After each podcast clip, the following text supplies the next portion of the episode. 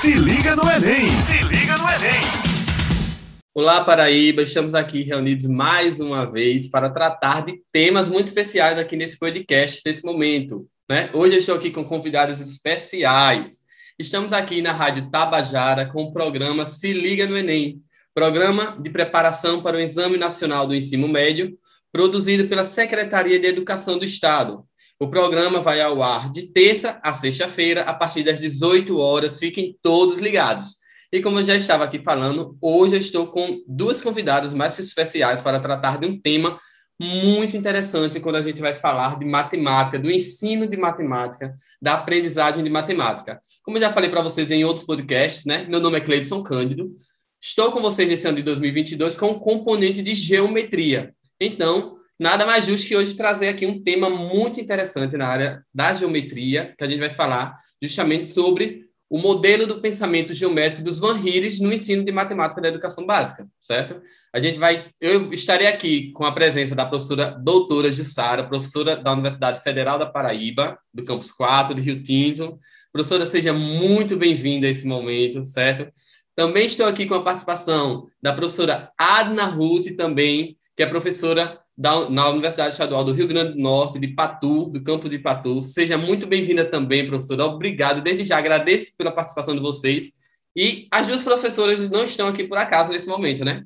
Estão aqui justamente porque realmente do, do conteúdo que a gente vai falar aqui um pouquinho hoje, dessa temática, elas conhecem bem. A professora Jussara tem um carinho enorme por ela, foi minha, foi minha professora que me orientou durante a graduação, justamente sobre esse tema no trabalho de conclusão do curso, que foi sobre o modelo de pensamento geométrico dos horríveis. Então, nada mais justo que abrir esse momento aqui, já iniciando com a fala da professora Jussara, falando um pouquinho, né, que a gente sabe que o tempo é curto, mas falando um pouquinho sobre esse pensamento, do pensamento geométrico dos Van Professora, seja muito bem-vinda.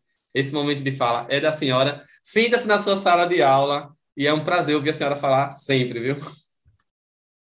Primeiro, eu quero agradecer né, o convite de estar aqui, dizer o enorme prazer que é estar participando de um projeto junto com você. Né, um, um, um aluno muito querido e muito competente em tudo que se propõe a fazer. Então, assim, eu sei que o tempo é curto e como professora na sala de aula, você sabe que eu falo muito, então eu vou aqui me, me policiar. Hoje a gente vem, vem falar um pouquinho né, sobre o modelo do desenvolvimento do pensamento geométrico. É, a gente sabe que a geometria ela tem um histórico de dificuldade de ser ensinado e de ser aprendido também, ao longo de muitos anos.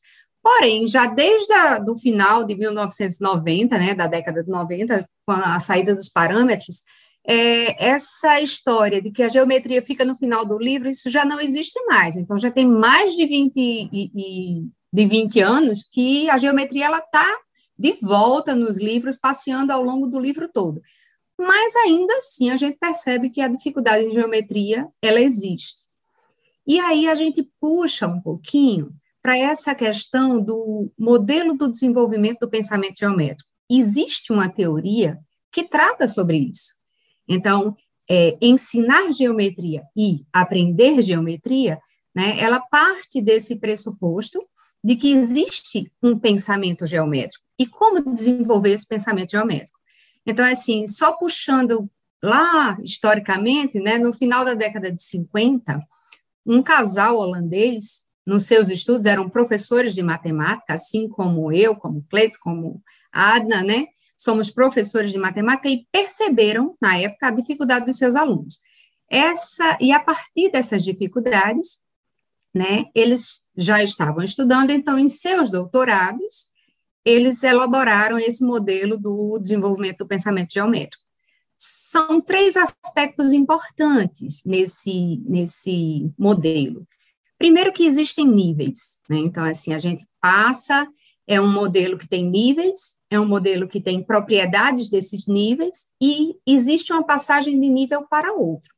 Então, aqui, é, trazendo rapidinho, esses níveis de compreensão, eles devem ser atingidos pelos alunos, e eles são cinco níveis. O primeiro nível é do, de visualização. O segundo nível é denominado análise. Terceiro, dedução informal, ou, como era chamado pelo, pelo casal, né, ordem. e o quarto nível, dedução formal, e o quinto nível, rigor. E o progresso ao longo de um desses níveis, ou seja, você passar de um nível para outro, depende mais né, das tarefas que são é, proporcionadas ao estudante do que da idade. Então, como é que esse professor ele deve se portar? Por isso a gente está trazendo aqui que é, é, essa questão importante dos, dos níveis de Van Riel, né? Então, assim, desde o nível 1, que é de visualização, até o nível 5, que é o rigor. Então, como é que eu posso estar tá desenvolvendo? E aí, falando bem sucintamente de cada um dos níveis, então, nível 1 de visualização, né, o estudante, ele percebe os conceitos de uma forma total. É, ele percebe um quadrado só pela forma, mas não as características daquele quadrado. Então, ele reconhece a aparência física da figura e não as suas propriedades. O, já no nível 2, que é o nível de análise, o estudante ele começa a perceber e a analisar as propriedades das figuras, algumas das características desses conceitos. Então, agora, ainda utilizando o exemplo do quadrilátero e aí o quadrado, ele começa a perceber que quadrado é um quadrilátero que tem quatro lados iguais e quatro ângulos iguais. E ele começa a perceber a diferença entre ser um retângulo quadrado e um retângulo não quadrado. Então, ele começa a analisar. Por isso, o nível da, o nível 2 é o de análise. Já no nível 3, que é o dedução informal, né, o estudante ele começa a fazer relações entre as propriedades. Ele começa a identificar e generalizar por meio das propriedades mínimas dessas figuras. Então, eles já são capazes de deduzir algumas propriedades e reconhecer essas figuras, ou seja, os quadriláteros, né? É, que um quadrado, um retângulo, um losango, né, um paralelogramo, estão todos na mesma classe de figuras. Então, ele consegue classificar com base nas suas propriedades e fazer a relação entre um e outro. E aí o, estudante ele já pode estar no nível de dedução informal. O nível 4, é, o estudante ele já começa a compreender algumas demonstrações de teoremas, ele consegue compreender as definições, os postulados, quais são aquelas propriedades, ele já é capaz de desenvolver é, uma demonstração de mais de uma maneira e novas formas de desenvolver essas deduções, né? não só baseada é, em material concreto, percebendo suas propriedades, mas ele consegue já compreender aquelas definições e propriedades e os teoremas, e consegue demonstrar a partir disso. Então, é, é, o nível de rigor o estudante ele pode trabalhar com uma variedade de sistemas axiomáticos. E aí não só trabalhar na geometria euclidiana, mas ele trabalhar nas geometrias não euclidianas também. E é um nível extremamente difícil de ser atingido. Né? Então, assim, no ensino fundamental e no ensino médio, o estudante termina o ensino médio e possivelmente ele não vai chegar nesse nível de rigor, né, que o, o próprio casal Van Hille, quando em seus estudos, ele já dizia isso. E aí, por que é importante que a gente saiba sobre isso? Esses aspectos dos níveis e a passagem de um nível para outro, né, são aspectos importantes na pedagogia.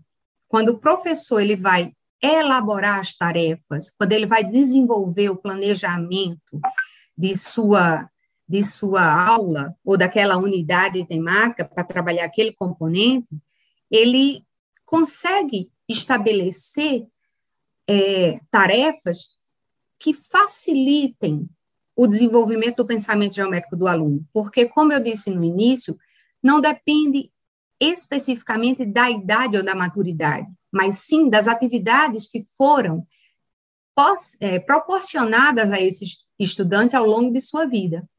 Então, assim, nesse sentido, o modelo do desenvolvimento do pensamento geométrico, ele tem esses cinco níveis, para outro, né? Ela se dá não num salto, não é que eu passe instantaneamente, eu estou no nível de visualização apenas vendo as formas, e depois eu vou para um nível de, de análise já, ou para o de dedução informal, num salto. Não. Existem fases e o, o casal Van em sua, no desenvolvimento, ele estabelece essas cinco fases, que é o momento que ajuda o professor e o estudante na ela na, na vivência dessa tarefa, a pensar e a desenvolver o seu nível de pensamento. Então, é a fase de conversar sobre o que é que a gente está estudando, sobre o que é um quadrilátero, sobre o que é um polígono, de onde vem, né? Então, que eles chamam de fase de interrogação. Em seguida, nós temos a orientação dirigida, que é o momento que o professor e o, aluno, eles trocam essas informações. Veja o nome, orientação dirigida. Quem dirige, quem guia, quem media é o professor. Então, aquele, o estudante, eles vão juntos, né, é, trabalhando e discutindo aquelas ideias e o aluno vai percebendo. A terceira fase, aluno ele pode argumentar comunicar, explicitar, explicando o que, que ele está entendendo. Depois, uma orientação livre, que é, dado uma tarefa, o aluno ele vai pensar nessa possibilidade de vários caminhos de chegar numa resolução, e, por fim, sistematizar, que é a fase da integração. Então, veja, o desenvolvimento do pensamento geométrico, é, né, esse modelo desenvolvido pelos Van Hille, ele tem cinco níveis. A passagem de um nível para outro, ela é feita por fases, e é interessante dizer que eu não posso passar de um nível 1 para o um nível 3 sem ter passado pelo nível 2. Por quê? Porque essas, os níveis, eles têm características, o próprio modelo tem características. Ele é sequenciado, então ele tem uma sequência fixa, né? Eu, é, que é a hierarquia. Ele tem um, um avanço, né, para passar de um para o outro, e aí tem a característica da linguagem. Eu tenho uma linguagem própria para o nível 1 e uma linguagem para o nível 3, porque conhecimento, aquele né, conhecimento geométrico ele vai avançando ao longo dos níveis. É, uma outra característica que é importante da gente ressaltar aqui, que é do próprio modelo, é a característica da combinação inadequada ou ina, né, inadequação. Se eu tenho tarefas onde a tarefa está no nível 3 e o aluno ainda está no nível 2, ele não vai conseguir realizar, porque ele precisa desenvolver cada nível. E para desenvolver cada nível, ele tem aquelas fases: interrogação, orientação dirigida, explicação, orientação livre e integração. Então, o modelo do desenvolvimento do pensamento geométrico, ele ajuda, né, tanto ao professor, quando vai planejar e elaborar a sua atividade, como ele também ajuda ao estudante que está passando pelos níveis, que está desenvolvendo as suas atividades em geometria. Então, Cleiton? Cleiton? Estou aqui ainda, viu? Estou ouvindo aqui, eu, eu, fico assim encantado quando estou ouvindo assim a, a fala da senhora, porque eu não estou te vendo, tá mas, tudo. mas está me ouvindo, né? Estou ouvindo. Eu fico aqui encantado quando a senhora está falando realmente do modelo de Von Hill, até porque relembra, né? Volta ao passado. Estava aqui lembrando realmente do trabalho que a gente desenvolveu sobre o modelo do pensamento geométrico, quando a gente trabalhava justamente com nosso trabalho na época, a gente aplicou diretamente com os estudantes, né? A gente aplicou, desenvolveu o trabalho com os estudantes do ensino do ensino fundamental, né, de escolas públicas, escola particular da cidade de Rio Tinto, para identificar justamente o nível que esses estudantes se encontravam a gente fez esse comparativo, a gente fez, foi um trabalho muito legal, onde deu para perceber que nem todos esses, os estudantes, apesar de eles estarem na mesma série, eles estarão no mesmo nível, né, do pensamento geométrico. E o mais interessante também que é falado aqui e que é muito bem reprisado, essa questão de saber que ele vai passar de forma seguindo essa hierarquia, tá no primeiro nível, vai para o segundo nível, depois vai para o terceiro nível e a gente sabe assim que a geometria, como a senhora já falou inicialmente, é, antigamente, muita gente falava, ah, não, porque o, o, conteúdo de geometria sempre vem no final do livro, no final do livro, não dá, no final do ano, não dá tempo de ensinar esse conteúdo. A gente já sabe que hoje isso não vem mais como uma desculpa para não se ensinar geometria. Mas aí também tem aquela questão, né? Como eu vou ensinar o que na maioria das vezes eu também não tenho propriedade, não, não tenho aquela segurança? Porque, como a gente sempre fala, né? Professor também é aluno. Professor também é aluno, professor. A gente, a gente tivemos aí uma pandemia que veio fazer com que os professores realmente retornassem à aprendizagem mesmo, tivessem que buscar meios de chegar até o seu aluno e levar a, a sua casa como sala de aula para o estudante, né? Então, realmente, o professor sempre vai ser um aluno. E a gente fala, a gente tem que estar sempre atento, né? Como fala ali, a, a, é, o modelo de pensamento geométrico do Swanhill, ele trabalha com atividades corretas para aquele nível como a professora mesmo falou aqui, você saber, o estudante está no nível 2, eu não posso desenvolver atividades do nível 3 com aquele estudante. Ou seja, é uma compreensão também do, do professor quanto está ali realmente ensinando, quando ele está ali trabalhando essa formação. Então, realmente, é muito bom ouvir, voltar a ouvir assim, as palavras da professora Jussara, porque me relembra realmente de um projeto belíssimo que a gente desenvolveu, né? que a gente trabalhou com os estudantes e traz justamente essa questão da, da forma de ensinar geometria em busca realmente do ensino e da aprendizagem dos estudantes. A gente trabalha aqui, o Se Liga no Enem trabalha diretamente com estudantes do ensino médio que estão se preparando para o Enem, e a gente vê que muitas das vezes a dificuldade dos estudantes é, em, em, relação a conteúdos da educação básica mesmo, fundamental, como falou aqui, essa questão do quadrilátero, do quadrado, das propriedades. A gente temos estudantes de ensino médio que ainda não têm domínio dessas propriedades ainda não tem domínio, ainda não tem conhecimento realmente. Muitos estudantes, eles ainda confundem muito o, o, trabalho quando a gente fala do bidimensional para o tridimensional, da geometria plana para a geometria espacial. Quando a gente trabalha essa questão da visualização, a gente fica, fica assim, impactado quando a gente vê os resultados. Então, realmente, é, é um tema que é gostoso de, de falar aqui, é gostoso de discutir. Então, realmente, eu já fico assim, encantado com as palavras da professora Jussara, certo? É... Professor. Só, só reforçando o que você está dizendo, para o estudante, né? É não ter vergonha de voltar em livros do, do sexto ano, do sétimo, olhar aquele conteúdo para estudar, porque o pensamento geométrico ele tem os níveis, então ele se desenvolve em níveis. Se naquela época ou com aquela idade você não desenvolveu, então vai lá, pega um material concreto, conta quantas faces tem, planifica e a gente faz isso até com todas as idades, não tem, então é estudante do ensino médio, volta lá e abre caixa, fecha caixa, conta as faces, as arestas, os vértices, porque isso ajuda a desenvolver o nível do pensamento geométrico que você tem.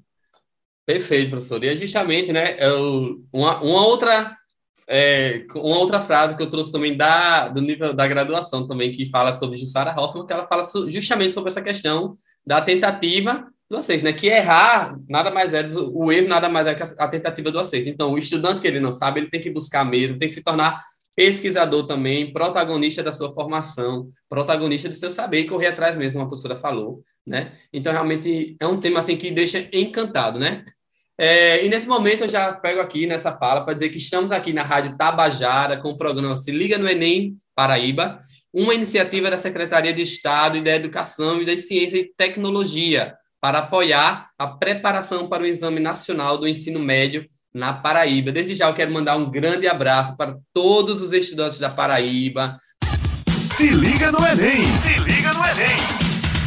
Para as 14 regionais, para os estudantes do Se Liga no Enem, que está aí conosco, nos acompanhando, para os ouvintes que está aí, né? Os professores também que sempre ficam aí ligados nesse, nesses podcasts que trazem grandes e bastantes informações. Professora Jussara, quiser aí mandar um abraço também, fique à vontade também, mandar seus, seus abraços para os seus estudantes também. Tem esse momento também, viu? Ah, então eu, eu aceito o momento e mando um abraço para todos os estudantes do, é, do Estado, né, os estudantes do ensino médio, que estejam aí com a gente na universidade, que sejam nossos alunos. Aproveito para mandar um abraço para os meus alunos, os meus licenciandos. e dizer que estou muito feliz de estar aqui. Obrigado, professora. É, a professora falou isso aí, eu já lembrei que já temos até estudantes né, do Se Liga do Enem já, que já ingressaram na universidade, já ouvi falar que alguns vão estudar lá na universidade, lá em Rio Tinto também, no curso de matemática, e eu já fiz toda aquela propaganda, né? Essa aluna, até Ana Paula, eu sei que ela já vai chegar lá, já conhecendo os professores, depois de tudo que eu falei para ela. Ela já está encantada com o curso, eu sei que ela vai adorar conhecer todos vocês lá. E eu já vou convidando também a professora agora, a professora Adna Ruth, para falar um pouquinho também sobre a experiência dela com os Van Hilles, né? A professora Adna também desenvolveu um trabalho inicial, no conclusão de curso dela, falando justamente sobre o modelo de pensamento de Diomedes Van Hille também. É, a gente sabe que o, o momento é curto, né, para falar sobre um trabalho tão, tão lindo, um trabalho tão bem feito, mas vamos tentar levar um pouquinho também da prática da professora Adna, onde ela vai falar um pouquinho agora. Professora, já inicie também esse momento, certo? Mandando aí seus, seus abraços, fique à vontade, pode também mandar abraços aos seus estudantes, para quem a senhora quiser, e seja bem-vinda, professora, e esse momento de fala é todo seu, viu? É, boa tarde, obrigada, professor Cleiton, pelo convite. Eu também estou muito honrada de estar aqui. É, eu queria mandar um abraço para Roberta, né, meu orientador, assim, e agora colega de trabalho, é, e para os meus alunos também aqui do Rio Grande do Norte, da UERN, e, meus, e amigos também em geral que vão ouvir esse podcast. E aí, já pegando o gancho da questão do que o professor Cleiton estava falando, com relação a o que, que o professor deve ensinar, se, como é que o professor vai ensinar se ele não tem o conhecimento para ensinar, que foi essa ideia que a gente pensou para fazer o meu, o meu projeto TCC. Então, a gente queria analisar como é que esses alunos, esses licenciados, formandos de oitavo período, eles estavam com relação ao domínio de conteúdo em geometria, geometria plana, mais especificamente em polígonos. Então, a gente utilizou a teoria de Van Heeren, o modelo, para aplicar com esses licenciados e ver como é que eles estavam, esse domínio deles. Então, a gente começou fazendo essas pesquisas, então a gente passou pela parte mais teórica, e aí a gente estudou mais sobre as propriedades, sobre as fases de aprendizagem. Mas aí, como a gente queria fazer um diagnóstico, as fases de aprendizagem a gente meio que deixou um pouco de lado, assim. Então, foi mais a questão do, do nível em que eles estavam mesmo. E aí a gente foi elaborando as atividades e a gente é, utilizei algumas atividades do trabalho de os skin, de aí eu até entrei em contato com ele para poder pedir autorização, que aí deu quase deu um probleminha, mas aí deu certo, graças a Deus. E aí, quando eu apliquei a atividade com os alunos, essas atividades elas eram para a escola alimentar, então, no caso, acho que é ensino, ensino médio, né? Mas aí, como eu estava aplicando com o ensino superior, então a gente meio que esperava que os alunos eles tirassem de letra, né? Porque são atividades que é, têm um nível é, mais baixo, digamos assim. E aí a gente começou aplicando as atividades do nível 1 até o nível 5.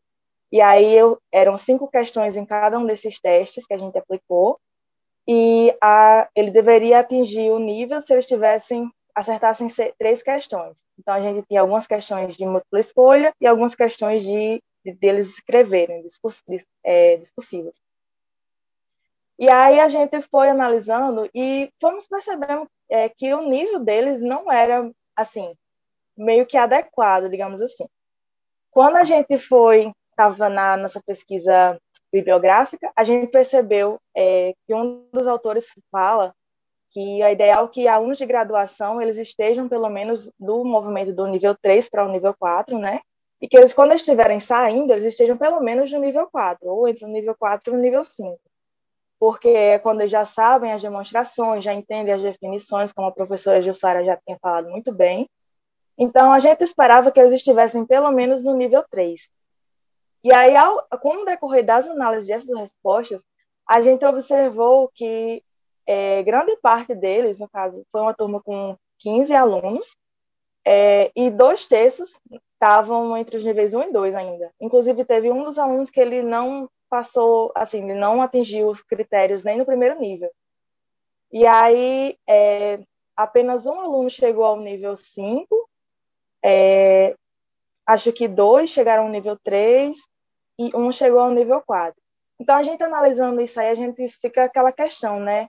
É, como é que a gente está formando os nossos professores? Será que a culpa também é só dos alunos que estão com dificuldade? às vezes o próprio professor, como o professor Cleiton já tinha comentado, é que não sabe como ensinar aquele conteúdo.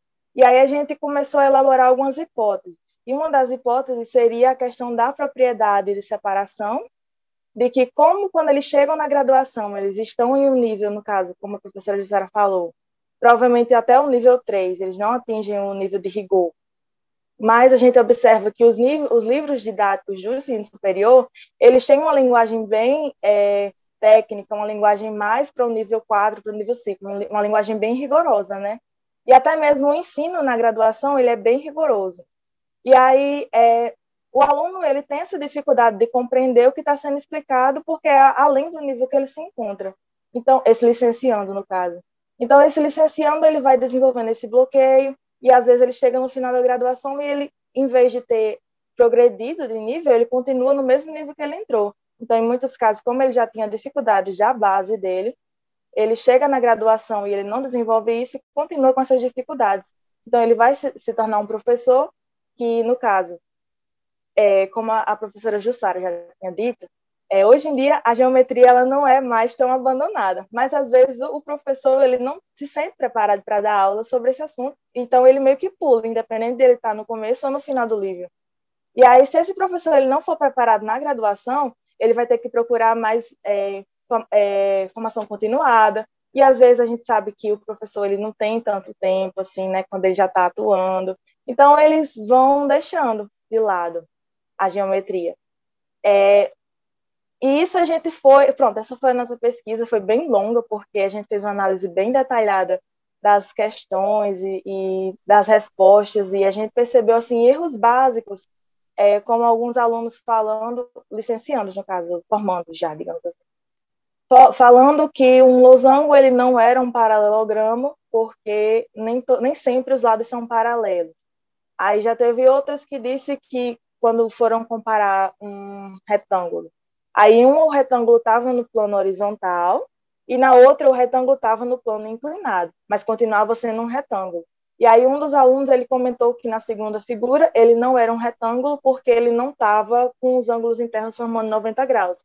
Então a gente já percebe uma dificuldade desde o nível 1, né, da visualização de que ele não conseguiu perceber que a figura continuava sendo a mesma, é, só mudava a posição.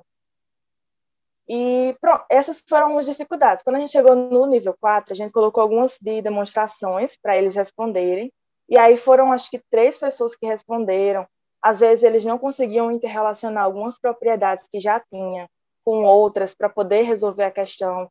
Às vezes eles não conseguiam é, relacionar o que os dados da questão estavam dizendo com para poder fazer essa demonstração, essa prova. Então foram erros que a gente percebeu. E aí até é, a professora Gilmara, que ela estava na minha banca TCC, eu acho que o professor Cleiton conhece, eu não sei. Mas aí ela deu a, a, sugestão assim, quando eu falei sobre o nível 5, né, que apenas um aluno entrou, atingiu o nível 5, ela comentou assim, que na maioria das vezes na graduação a gente também não vê a questão das geometrias não euclidianas. Então, é meio difícil também esperar que até o aluno mesmo de graduação ele saiba sobre geometrias não euclidianas quando ele não estudou. Então, até na graduação já é difícil de atingir esse nível 5. Imagina para um aluno de ensino médio, né? E aí essa foi a nossa pesquisa, assim, eu gostei muito de trabalhar com a teoria de Van Hille, porque, assim, abriu meus olhos, assim, para perceber, é, por exemplo, essa questão das demonstrações, que às vezes é, a gente tem a dificuldade de entender o porquê que aquela coisa acontece. E aí lá na frente a gente olha para trás e pensa, nossa, mas aquilo era tão fácil. E aí justamente por causa desse avanço nos níveis, né? Quando eu entrei na graduação, no primeiro período, é, quando eu paguei de geometria plana, e aí eu tinha muita dificuldade nessas demonstrações. E aí depois de um tempo, quando eu fui reler essas provas que eu fazia, eu olhava assim, nossa, isso era tão fácil, eu tinha tanta dificuldade. E aí esse é justamente esse avanço que independe da idade, como a professora falou, né? Então, às vezes eu, tô, eu, tenho, eu tenho uma certa idade, outra pessoa mais velha que eu, mas essa pessoa está no nível mais baixo que eu, por causa da questão que ela não teve a mesma base, a o mesmo aprendizado que eu tive durante o meu processo, o meu processo de educação. E aí a gente esperou, é, espera que essa pesquisa ela traga mais resultados, que as pessoas se empenhem mais. E uma das sugestões que a gente deixa também é a de utilizar essa teoria de Van Hille em atividades, para diagnosticar os alunos, não só no ensino superior, mas no ensino médio, no ensino, no ensino fundamental, porque aí já ajuda o professor a ver qual nível ele deve ensinar aquele conteúdo, né? Porque, assim, como eu falei com a questão dos livros didáticos do ensino superior, se, por exemplo, o professor fizer uma avaliação com os alunos logo no início e ele perceber que nível eles se encontram, ele pode reduzir um pouco o nível do ensino, não em termos de conteúdo, mas em termos de linguagem, para que esse aluno ele consiga compreender melhor o que ele está falando, para ele conseguir se desenvolver. Então, essa ideia da, do professor ele trabalhar a teoria de Van Hill como um diagnóstico, como é, uma, utilizando as fases de aprendizagem também, é muito interessante em todas as fases, não só no ensino básico, mas também no ensino superior. E é isso. Ana, desde já, eu encantado realmente com o seu trabalho. Então, realmente, né? Já eu imagino assim realmente o trabalho que deu, né, para desenvolver essa pesquisa. Realmente isso aí a gente sabe que quando vai trabalhar com pessoas, com resultado, quando o nosso objeto de pesquisa são pessoas, a gente sabe que tudo é um pouco mais complicado, né? Mas desde já, é, é, eu, assim, eu fiquei encantado com a conexão que a gente trouxe aqui nesse podcast, né? Porque a gente já trouxe aqui a professora Jussara trazendo justamente essa questão da teoria, né, da parte teórica, da fundamentação teórica do, do pensamento do modelo geométrico dos Van de forma bem resumida, que a gente sabe que é muita coisa quando vai se falar de verdade, né? Aí, o trabalho que a gente desenvolveu, que eu tive o prazer de desenvolver com a professora Jussara, já trabalhou diretamente com os estudantes da educação básica, ali no intuito de identificar o nível de, de compreensão geométrica desses estudantes, né? Que a gente sabe, como a professora já falou, é, infelizmente, espera-se um resultado, mas quando vai na prática, quando a gente obtém outro resultado, e a Ana trouxe aqui ainda um resultado aqui que complementou, vamos dizer assim, que essa pesquisa, né? Que ela já trouxe aqui essa questão dos professores que estão sendo formados para entrar, atuar principalmente ali com a educação básica, e como a gente já trouxe aqui inicialmente, como é que eu vou ensinar o que eu ainda não compreendi, o que eu ainda não sei. A gente sabe que, querendo ou não, realmente, é, a graduação em si ainda tem muitos pontos que precisam ser ajustados, precisam ser melhorados, né? É, os professores aí voltados principalmente da educação matemática batem muito nessa tecla ainda da formação dos professores, da formação realmente que vai levar e atuar. Principalmente quando a gente fala aqui do ensino de geometria. Então, realmente, eu fiquei encantado aqui já com, com o que foi trabalhado aqui, com o que foi apresentado, né? Com essa proposta mesmo. Quero ler, sim, depois do trabalho da professora Adna, viu, professora? Porque realmente quero ver assim, os resultados que foram apresentados, essas questões. É algo muito interessante, viu? E desde já, realmente, é, como falei, o tempo é curto, né? Mas eu agradeço bastante pela, pela eu sim de vocês estarem aqui. É, quero que esse seja nosso primeiro podcast. Quero ter aí outros momentos com vocês. Quero conversar mais vezes com vocês. Professora Jussara, um grande abraço, de verdade. Saudades, né? E foi excelente ouvir a senhora novamente, viu, professora Jussara? Essa aula aqui, falando sobre o modelo de pensamento geométrico Van Hille, viu? Muito obrigada. Quero parabenizar a Adna pela pesquisa também quero ler, também quero estender o convite a falar para os meus licenciandos, né? Cleidson também, né? Então, assim, muito bom estar aqui. Que seja o primeiro de outros. Com certeza. E Ada também, viu, Ada? Muito obrigado pelo seu sim, de estar aqui participando desse momento. Esse, esse podcast aqui, como eu falei, né, desde o início, é um podcast que foi bastante gratificante trabalhar esse tema. Sei que vai contribuir bastante com professores que vai estar ouvindo esse podcast também, estudantes que estão se preparando para o Enem, que já vi, como a professora Jussara falou, ah, eu não sei, eu tenho dificuldade nisso aqui ainda, eu não compreendi algumas, algumas coisas, alguns pontos fundamentais. Então, não tenho vergonha de ir em busca, de pesquisar, de ir atrás, de perguntar sim ao seu professor, professor, não entendi isso aqui, professor, me explique, você pode me trazer isso aqui, e em busca de outros de colegas, amigos. Olha, como eu sempre digo, nunca é tarde para se aprender, certo? Isso nunca é tarde para se aprender. A gente estamos em constante aprendizagem, como eu falei, veio aí a pandemia que nos mostrou que professores voltou a ser estudantes, voltaram a ser alunos, a gente teve que aprender novamente. Às vezes, meu próprio estudante sabia mais do que eu, né? Quando falava aqui de tecnologia, dessas ferramentas, eles trouxeram mais habilidades aí, foram, todo mundo assim aprendeu nesse tempo de pandemia. Então, realmente, como a professora Jussara falou, não tenham vergonha de buscar o que você ainda não atingiu, né? A gente sabe aí que o, o ideal seria que o estudante do ensino médio já saísse pelo menos no, no, terceiro nível do pensamento geométrico, mas a gente sabe, como a professora Adna falou, a realidade é outra, né? Há estudantes de nível superior, futuros professores que vão estar atuando ali na, na educação básica em breve, Alguns, infelizmente, nem o primeiro nível ainda alcançou, né? De, por meio aqui que a gente já sabe do resultado da professora Adna, que eu quero ler sim. E, professora Adna, como está falando, muito obrigado pela sua participação, pela sua contribuição. Tenho certeza que a senhora, esse podcast aqui vai levar realmente muita informação para professores e estudantes aqui do nosso estado da Paraíba, viu? É, eu queria agradecer mais uma vez ao professor Cleiton pelo convite e também queria é, parabenizar né, pelo projeto que vocês estão, estão trabalhando aí na Paraíba, que já é uma boa ideia para a gente trazer aqui para o Rio Grande do Norte também. E também queria dizer que foi um prazer conhecer vocês, né? A professora Jussara, o professor Cleiton, são pessoas maravilhosas. É, eu espero conhecer pessoalmente em breve, né? Se Deus quiser.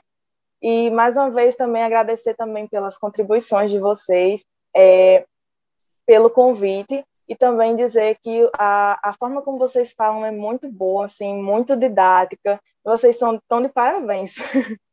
Obrigado, hein? Mas é isso aí, como eu já falei, ah, certo? É, depois também, quando vocês podem entrar em contato, aí eu mando o trabalho para vocês darem uma olhadinha.